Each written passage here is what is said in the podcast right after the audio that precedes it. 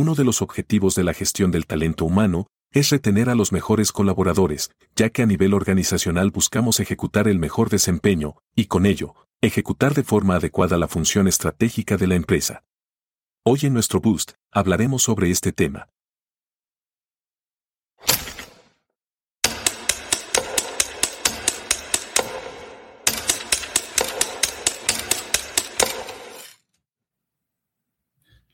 Hola a todos, muy buenos días.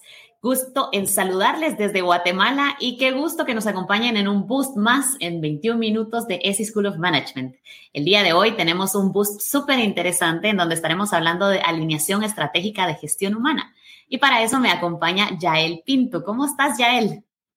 Hola, Patricia, muchas gracias. Bien, eh, estamos, estoy bastante bien en eh, pues este día y es un gusto pues poderlos acompañar acá en este bus tan interesante. Gracias, Yael, por, por haber aceptado nuestra invitación también y por conversar, ¿verdad? Con este bus que creo es tan importante para, para nosotros, para entender en el mundo de los negocios. Eh, pero quiero presentarte con nuestra audiencia el día de hoy. Yo ya estoy lista, lista para que conversemos y lista con mi cafecito también para que platiquemos. Les presento a Magister Yael Pinto. Ella cuenta con más de 10 años de experiencia en la planificación, organización y control de todos los subsistemas del Departamento de Gestión de Talento y también como docente. Ya él posee una maestría en coaching y liderazgo organizacional, certificación como embajador ejecutivo de salario emocional en la compensación variable para ejecutivos, así como un certificado como Encouragement Consultant y certificación en Train the Trainers. Yael también es faculty member de ESI School of Management. Así que, Yael, qué gusto tenerte hoy con nosotros para hablar, como decía, de alineación estratégica de gestión humana. Bienvenida. Muchísimas gracias, un gusto. Y a toda nuestra audiencia, como siempre, les invitamos a, participar, a comentar, a que realicen sus preguntas y aprovechar este boost para sacarle el máximo provecho. Bueno, vamos a arrancar. Cuando hablamos de planificación estratégica del talento humano, sabemos que se desprende de la estrategia corporativa, ¿verdad? Identificando, pues, básicamente las acciones del personal. Pero para que todos ya estemos en la misma sintonía, en el mismo plano, ¿cómo se ha modificado esto en el tiempo? ¿Por qué creo que todos podemos ver que ahora tiene más relevancia en las organizaciones? ¿Por qué crees que se debe a esto? Pues es muy interesante porque eh, sí se ha vivido sin, eh, modificaciones significativas para poderse adaptar a todas estas necesidades cambiantes que cada vez van demandando más de las organizaciones y de este entorno empresarial. Las principales razones que puedo mencionar para pues, este fenómeno que se da eh, actualmente en el mundo de recursos humanos, pues es que cada vez más nos enfrentamos como empresas a eh, una competencia tanto local como internacional cada vez más agresiva y esto pues nos tiene que llevar a innovar y sobre todo a fortalecer lo que es lo que conforma la empresa, que es su capital humano. Además, la entrada de nuevas generaciones, que también ha sido un reto bastante interesante actualmente porque vemos cómo es, se han incluido más generaciones dentro de una empresa hasta llegar al punto de ser histórico, que eh, tengamos tantas generaciones conviviendo dentro de la organización con intereses particularmente distintos y que esto pues, va marcando también ciertas eh, potencialidades que podemos aprovechar de esas generaciones así como también pues, cómo irlas integrando entre sí para sacarles el máximo provecho. Y eso es pues, bastante interesante dentro de este mundo tan cambiante. Además de, eh, pues también en ciertos sectores, ciertos talentos que son muy calificados, pues cada vez son más escasos. Y esto también obliga al área de recursos humanos a planificar de mejor manera sus talentos para prever cómo obtener esos talentos que son particularmente esenciales para el logro de los objetivos. Y por otro lado, pues también la digitalización y automatización. Ahora, pues con las nuevas tecnologías, la incorporación de la inteligencia artificial, hay que mencionarlo, que es muy, muy importante y cada vez está poniéndose más de moda el tema, pues eh, nos tiene que llevar a poder eh, desarrollar habilidades eh, cada vez más específicas en el área tecnológica y lograr todo eso compromiso y crear cultura dentro de la organización. Wow, ya, yo creo que vaya retos, ¿no? O sea, no solo mencionamos uno, sino mencionamos diversos, ¿verdad? Los retos que nos estamos enfrentando y sobre todo, como tú dices, la importancia del talento humano dentro de las organizaciones. Y parte de todo esto que tú estás diciendo, bueno, y este entorno en el que estamos viviendo, precisamente por este entorno buca en el que vivimos hoy en día, sabemos que incluso analizar y alinear las estrategias, como estamos conversando ahorita, a largo plazo, incluso quizás no sea conveniente, ¿verdad? En función a estos acontecimientos que todos nosotros hemos vivido en el sector empresarial, eh, me gustaría hacerte la siguiente pregunta también. ¿Cuál es el papel integral de la planificación estratégica de talento humano en la integración organizacional? Muy buena pregunta. Realmente es fundamental la planificación estratégica. Sigue siendo fundamental a pesar de que tengamos lapsos más cortos en este entorno buca. Y la identificación del talento se vuelve particularmente clave para que nuestra organización y nuestra gente sea realmente la ventaja competitiva, porque ahora esa es la diferencia que marca a las empresas. Entonces, son las personas las que logran esos objetivos organizacionales y estratégicos y por eso es que se vuelve tan particularmente especial el el lograr esa ventaja competitiva ante otros. También el ser cada vez más adaptables y flexibles, aunque muchas veces como seres humanos tenemos cierta resistencia a esos temas, pues es de vital importancia identificar aquellas habilidades, conocimientos que puedan ser transferibles a otros colaboradores para que la organización pueda crecer y gestionarse dentro de un mundo cada vez más cambiante. Y eh, pues también la, um, la, cultura organizacional y los valores siguen siendo realmente importantes porque recordemos que la cultura al final es el día a día de la organización y eh, depende de esta el que realmente todas estas estrategias tengan un sentido y se logren. Y esto pues definitivamente se logra con el respaldo de, de la alta gerencia para poder crear esa cultura que buscamos que, que sea estratégica. Por supuesto. Y mira, Yael, que yo creo que, mencionas varios puntos que son importantes, a ver, para que entendamos todos nosotros eh, dentro de las organizaciones, sin estar específicamente viendo en la gestión de talento, pero ver la, la importancia, como tú dices, que sea parte incluso de nuestro diferenciador, ¿verdad? El talento, porque somos nosotros quienes vamos a alcanzar esos objetivos que tú mencionas. Incluso, bueno, en todo esto, ¿verdad? Que nosotros hemos visto ahora como podemos decirle, de, moda. Hemos escuchado eh, que también hay índices de felicidad. Hablemos un poquito de, las herramientas, ¿no? Em, People Analytics, ¿verdad? Índices de felicidad son herramientas que ayudan justamente a alcanzar estos objetivos que nosotros estamos conversando ahorita, ¿verdad? Estratégicos de la organización, pero al mismo tiempo los objetivos de las personas. Entonces, ¿cómo se utilizan este tipo de herramientas?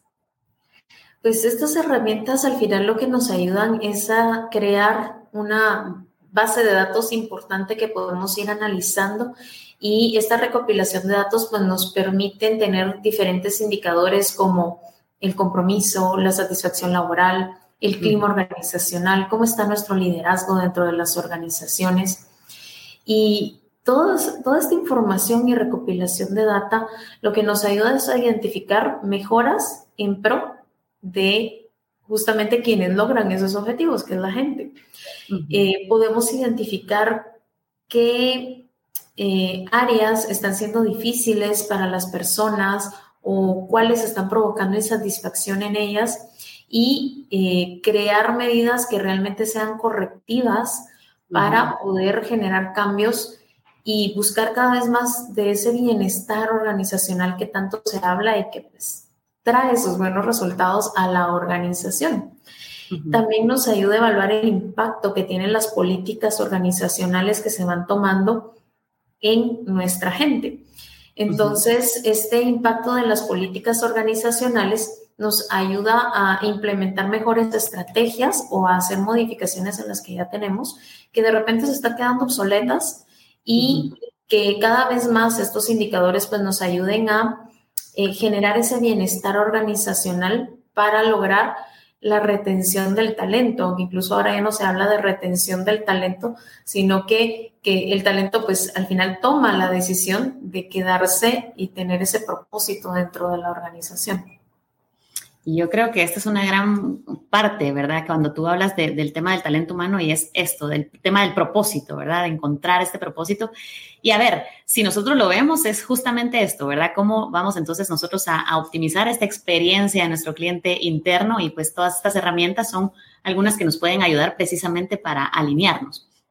Ahora bien, Yael, como eh, recursos humanos, eh, sabemos que es importantísimo, ya lo estamos eh, conversando, ¿verdad? En este boost, pero también muchas veces existe esta pregunta, ¿verdad? De, de, cuestionarse cómo es el apoyo que da recursos humanos en cuanto a la rentabilidad de las organizaciones. Entonces, ¿cómo es un factor de apoyo la gestión del talento humano para esta rentabilidad? Pues en el área de recursos humanos, el apoyo pues, al final sí, es un área de staff a la operación de la empresa. ¿Y qué se busca en el área de recursos humanos? Que tengamos a las personas adecuadas en el tiempo adecuado y adicional a esto, que estas personas también vayan creciendo dentro de la organización. Tanto así que logren los objetivos de su puesto de trabajo, como bien ellos sean capaces de crear ese sentido de pertenencia dentro de la organización y en la medida en que nosotros tengamos sus personas cada vez más comprometidas, gustosas de lo que hacen, que les guste estar en la empresa donde están, que tengan ese sentido de pertenencia, pues se va a ir logrando estos objetivos que vamos buscando.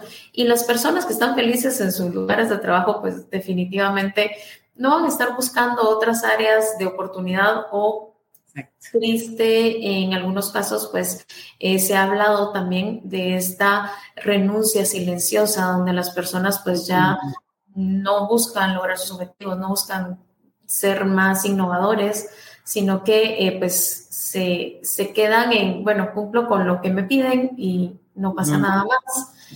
Entonces, eh, es ahí donde recursos humanos pues, puede lograr una diferencia significativa en cómo aportar a la rentabilidad del negocio, identificando esos talentos, haciendo crecer esos talentos y también propiciando ambientes donde eh, pues, las personas se sientan gustosas de, lograr esos propósitos personales y de la empresa. Es, es un gana-gana. Totalmente, Yaeli. Yo creo que va acorde a lo que tú decías al, al, inicio de nuestra conversación y es justamente pues son las personas las que van a ayudar a la organización a alcanzar esos objetivos estratégicos, ¿verdad? Entonces, al final del día, una buena gestión, una buena alineación, pues la vamos a ver reflejada, como tú dices, no solo en la experiencia del talento dentro de la empresa, pero también en su performance, ¿verdad? En, cómo gestionan, en cómo realizan el trabajo. Eh, entonces, pues podemos decir ya él que, vemos que cada día eh, hay más conciencia, entonces, más conciencia de, la importancia, ¿verdad?, del factor humano dentro de las empresas. Y esto definitivamente lo vemos también en esta área. Mucho hablamos de, liderazgo positivo, de organizaciones positivas, y de hecho, pues nosotros vemos también la, importancia de esto. Pero, ¿qué consejos podrías darnos tú, Yael, para quienes estamos hoy aquí conectados para lograr que nuestra empresa sea people-centric? ¿Qué podrías decirnos? Okay. Es un tema que cada vez, como tú bien dices, está tomando más relevancia y también es importante mencionar acá que eh, las empresas pues, buscan gente que esté comprometida, pero a la vez los colaboradores buscan empresas que justamente se centren en las personas. Es acá donde el cultivar una cultura de confianza y transparencia se vuelve relevante porque en la medida en que pues nosotros tengamos esas puertas abiertas, seamos los más claros para darles espacios a las personas de poder sentirse seguros, y ya se habla de seguridad psicológica dentro del trabajo, el, que puedan expresar sus ideas sin temor a alguna represalia o cuestiones que, que pues lamentablemente en el pasado hemos visto cómo también ellos pueden manifestar sus opiniones, sus preocupaciones, y no solo en el trabajo, sino también aquellas que como seres humanos tenemos, porque es mentira que podemos dividirnos y aquí solo veo cosas del trabajo y nada de afuera me afecta. Sabemos que eso ya, ya es de la vieja escuela, ya, ya no pasa acá. el también fomentar el desarrollo del crecimiento personal. Las, cada vez más, y estas nuevas generaciones es bien importante buscar ese crecimiento profesional y personal de una manera vertiginosa. Entonces, si no, las empresas no van creando esos espacios de crecimiento, podemos perder talento relevante que esté sumando a la organización e incluso lo podemos desarrollar, o bien cuando ellos no tienen el mapa claro y nosotros como empresa pues caemos en el error de no darles ese enfoque de, ok, sí, tú puedes crecer, pero tienes que pasar por esto y estas fases. Esto lo vamos a ir haciendo con tiempo, acompañándote, dándote las herramientas y demás. Entonces, esa parte también es muy, muy importante para poder tener una empresa centrada en las personas. El dar retroalimentación constante también, eso ya es un must dentro de las empresas donde eh, las personas esperan saber cómo están haciendo su trabajo. Y si no creen que lo están haciendo bien y si no se les indica lo contrario o no se les refuerza aquellas eh, habilidades, aquellas funciones que están haciendo de maravilla, pues se pueden ver desmotivados. Totalmente.